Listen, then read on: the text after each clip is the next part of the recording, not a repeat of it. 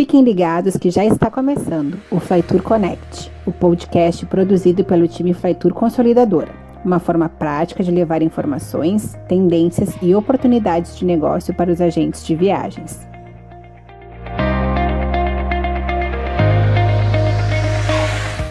Olá, sejam bem-vindos. No programa de hoje vamos receber Renato Ragopian, gerente regional da Qatar Airways para a América Latina, que vai nos falar sobre a Qatar, a sede da Copa do Mundo de 2022 e a retomada para o Brasil. Renato, é uma honra recebê-lo no Flytour Connect. Seja muito bem-vindo. Fala, Góis. A honra é minha poder participar desse podcast tão qualificado. Tá certo, Renato. Bom, Uh, todas as companhias aéreas que nós recebemos aqui, uh, a gente sempre tenta trabalhar um pouco para entender como foi esse cenário, né, pré-pandemia e o cenário durante a pandemia com a companhia aérea. E com vocês não seria diferente. Você poderia falar um pouco como a Qatar passou, ou pelo menos como a Qatar entrou nesse cenário de pré-pandemia, né, em 2019, e como foi para vocês passar por esse turbilhão de problemas aí que nós vivemos? Bom, vamos voltar para um período que parece até pré-histórico, né? Que é essa Mas já no final de 2018 a gente já percebia uma reação, uma resposta do mercado brasileiro muito, muito, muito boa, né? E aí 2019 foi um ano de consolidação total, ano de estratégias todas que foram planejadas, colocadas em prática, as respostas foram sempre acima das expectativas, aviões cheios, é, é, demanda suficiente, eu diria, para não só para a Qatar, como para todas as empresas aéreas que, que atendem os destinos que a Qatar atende, é, uma, uma demanda bastante forte, é, um, um, mix de, de, de, de, passageiros corporativos, de lazer, tudo funcionando assim muito bem. É, era aquela onda positiva que existia no Brasil, né? É, a gente, apesar da economia já em 2019 dar uma escorregar aqui, outra ali, mas ainda assim era uma economia muito forte. E a resposta era, é, em termos de viagem, ia nessa mesma linha, né?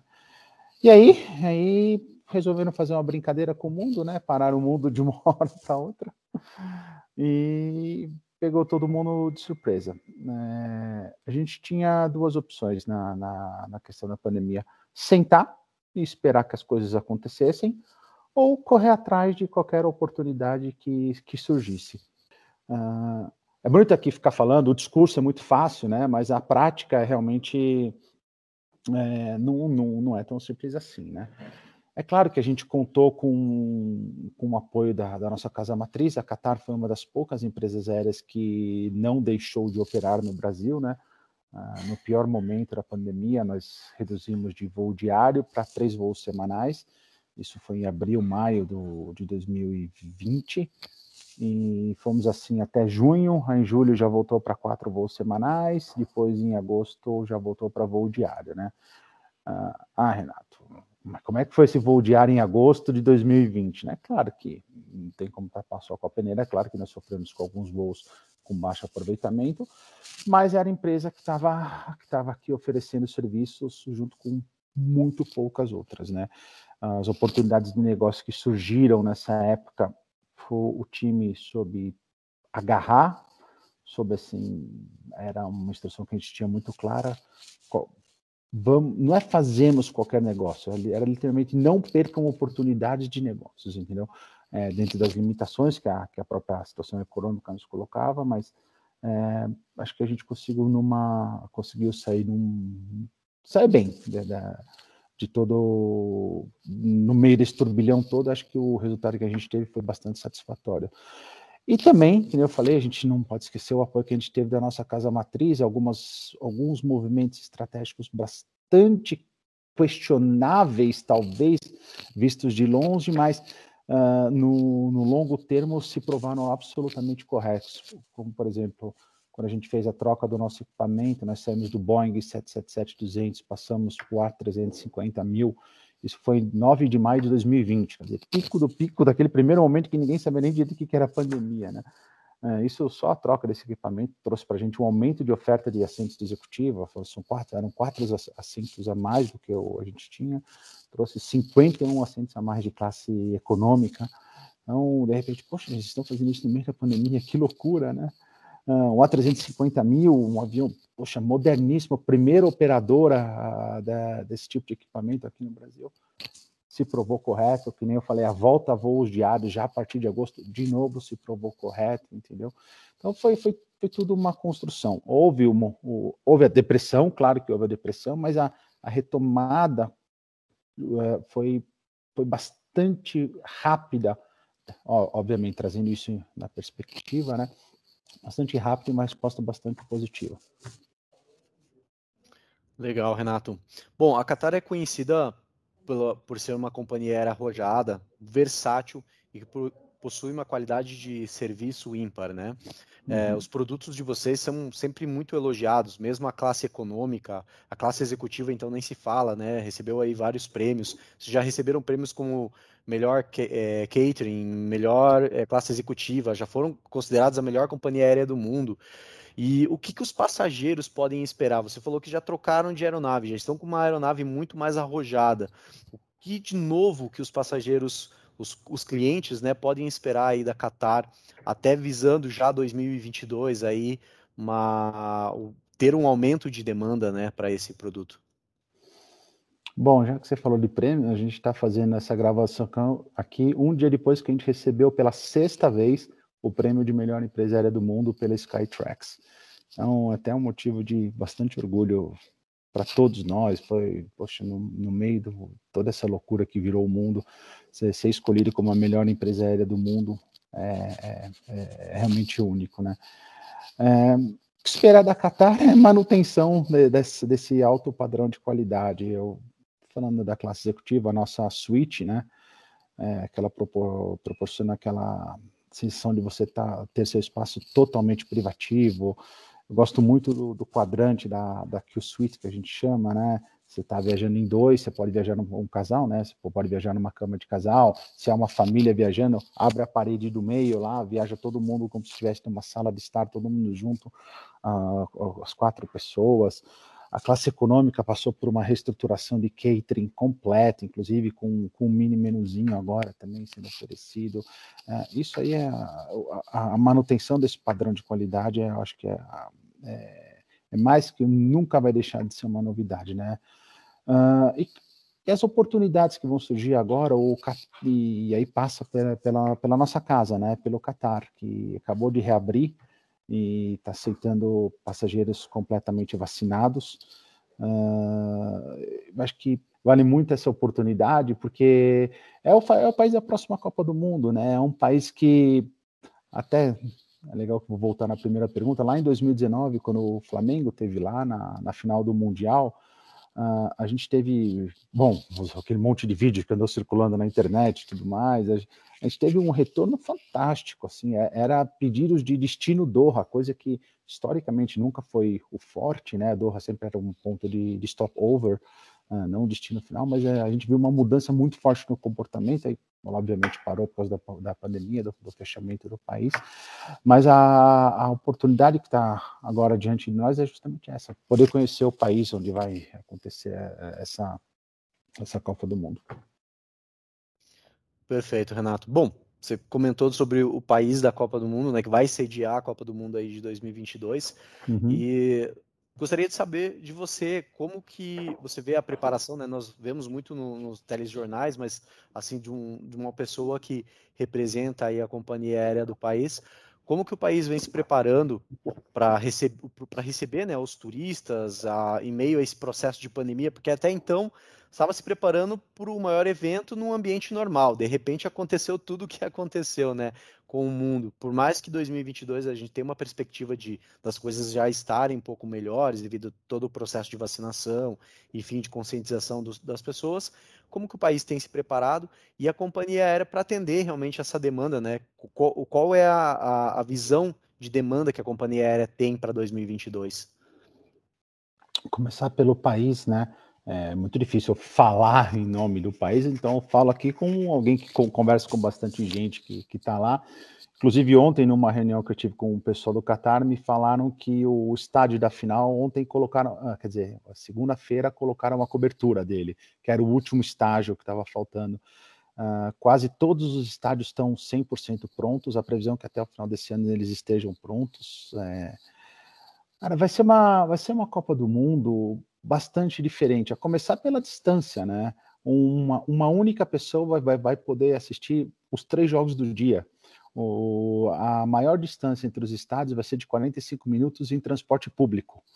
Então, não vai ser, por exemplo, que nem foi aqui no Brasil, por exemplo, você tem um jogo em São Paulo, você tem outro em Recife e outro em Manaus. Não, ah, você vai ter um estádio uh, no ponto A, depois você vai ter no ponto B e outro ponto C, sendo que do ponto A para o C você leva no máximo 45 minutos para estar. Então, isso é uma Copa sui generis, é, né, nesse sentido de deslocamento e tudo mais deve ser um evento magnânimo, como, como tudo que acontece em países árabes. Não, eles não vão.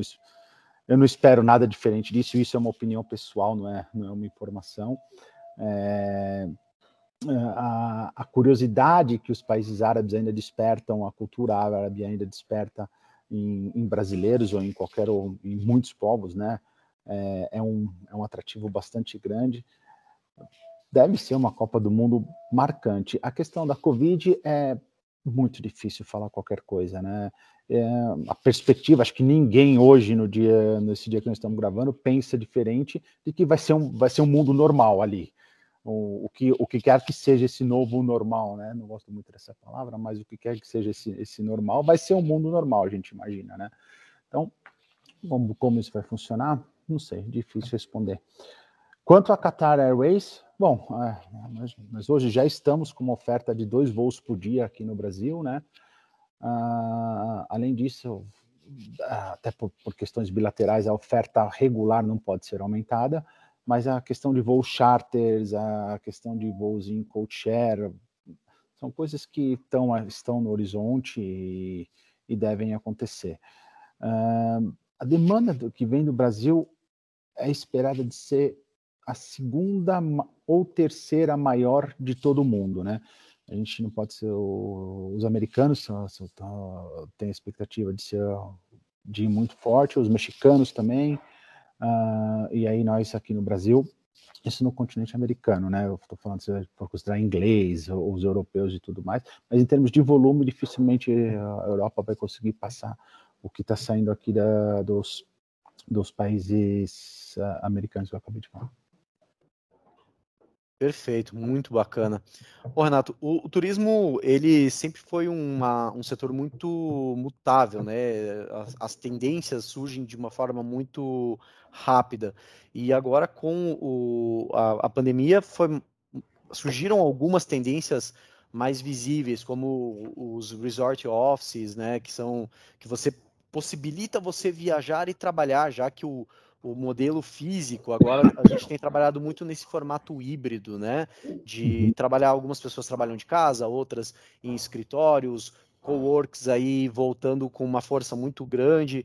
É, como que você vê essa mudança de tendência é, de hábitos né, do, do, dos viajantes? É, hoje eles se preocupam, por exemplo, com situações como filtro EPA, né? Coisa que ninguém antes tinha a menor ideia de como funcionava e hoje o passageiro ele está interligado nisso. Como que você vê essa mudança do hábito do consumidor? E até você comentou, né? A, a Qatar ela tem um fora todos os diferenciais, mas esse diferencial da da Q Suite que é realmente um ambiente é, é praticamente próprio da pessoa ali, né? É uma coisa muito uh, individual ali, né? Então vocês têm essa tendência de ter esse esse perfil mais uh, vamos dizer assim mais sofisticado mesmo, né? Sim, a Qatar tem essa, essa questão de ser uma empresa sofisticada, é uma, inclusive uma, uma imagem que a, que a empresa passa, que a empresa vende, por causa do tipo de produto que, que a gente coloca no mercado. Você acabou de citar da, da Q-Suite, é, não tem como negar, é realmente um produto extremamente diferenciado. Eu, aí eu vou usar um, pedir licença para usar a minha experiência pessoal. Eu acabei de fazer uma viagem com a minha esposa, foi a primeira vez depois de muito tempo que os filhos nasceram, fomos só eu e ela aí. A experiência dentro da Q-Suite é, é, é, uma coisa espetacular. É, é, muita privacidade, é muito, é muito conforto. São os pequenos toques, né, que que fazem muita diferença. Aquele chocolatinho Godiva que vem na, na hora menos esperada, aquela passagem da comissária pedindo licença para abrir tua porta, te oferecer um café no meio, sabe, numa hora. Hum, parece que ela adivinhou que você estava querendo tomar o café naquela hora. Essas pequenas coisas fazem muita diferença.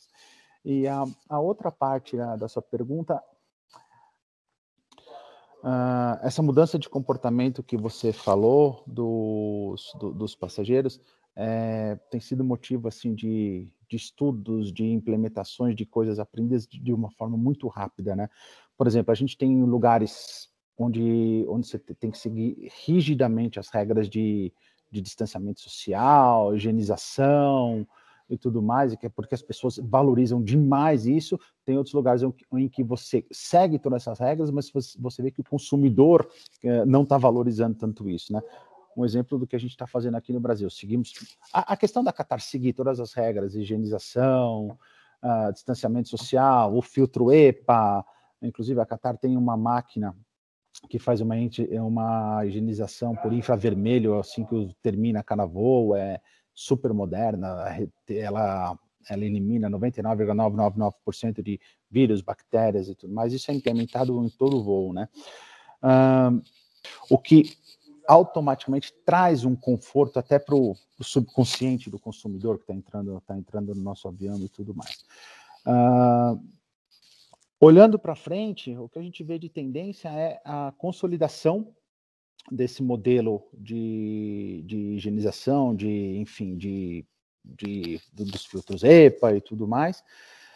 Porém, tudo vai caminhar conforme a, a, a mudança, ou, enfim, o, o, público em geral, o, mundo em geral, como isso vai, como que a gente vai se, se comportar né, nessa questão de saúde. O uso de máscara vai continuar obrigatório, não vai continuar obrigatório, vai acabar isso? Ou, acho que passa também pela própria proliferação ou não do vírus, né?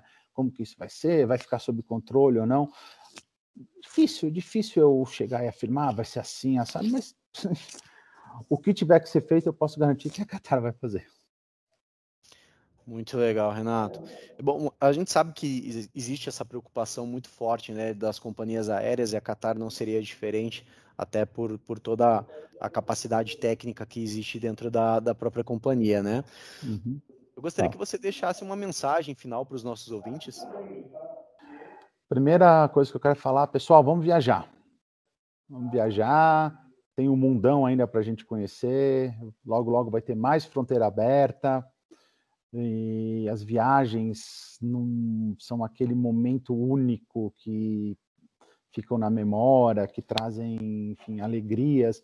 Eu costumo dizer que em viagem de lazer, você não está triste. Você não está triste, entendeu? É, é, uma coisa que vale muito a pena, é uma higiene mental, enfim, maravilhosa. E eu sempre gosto de reafirmar o compromisso que a Qatar tem aqui com o Brasil. Né? A gente já falou aqui no podcast, uma empresa que não deixou de operar no Brasil, pelo contrário, fez investimento pesado aqui, é, aumentou a frequência para dois voos semanais, dois voos diários. Quer dizer, hoje são mais de 700 assentos disponíveis por dia para voar daqui de, do Brasil, de São Paulo até Doha e de Doha para o mundo. E não esquecer, vale muito a pena conhecer o Qatar. A próxima Copa do Mundo é lá muito atrativo legal lá pronto. Enfim, esperamos vocês a bordo das nossas aeronaves. Renato, muito obrigado pela sua participação. O podcast de hoje recebeu o gerente regional da Qatar Airways para a América do Sul, Renato Ragopian. Se você quiser saber mais informações sobre este ou outros assuntos, contate o time Flytour da sua região. Até o próximo encontro.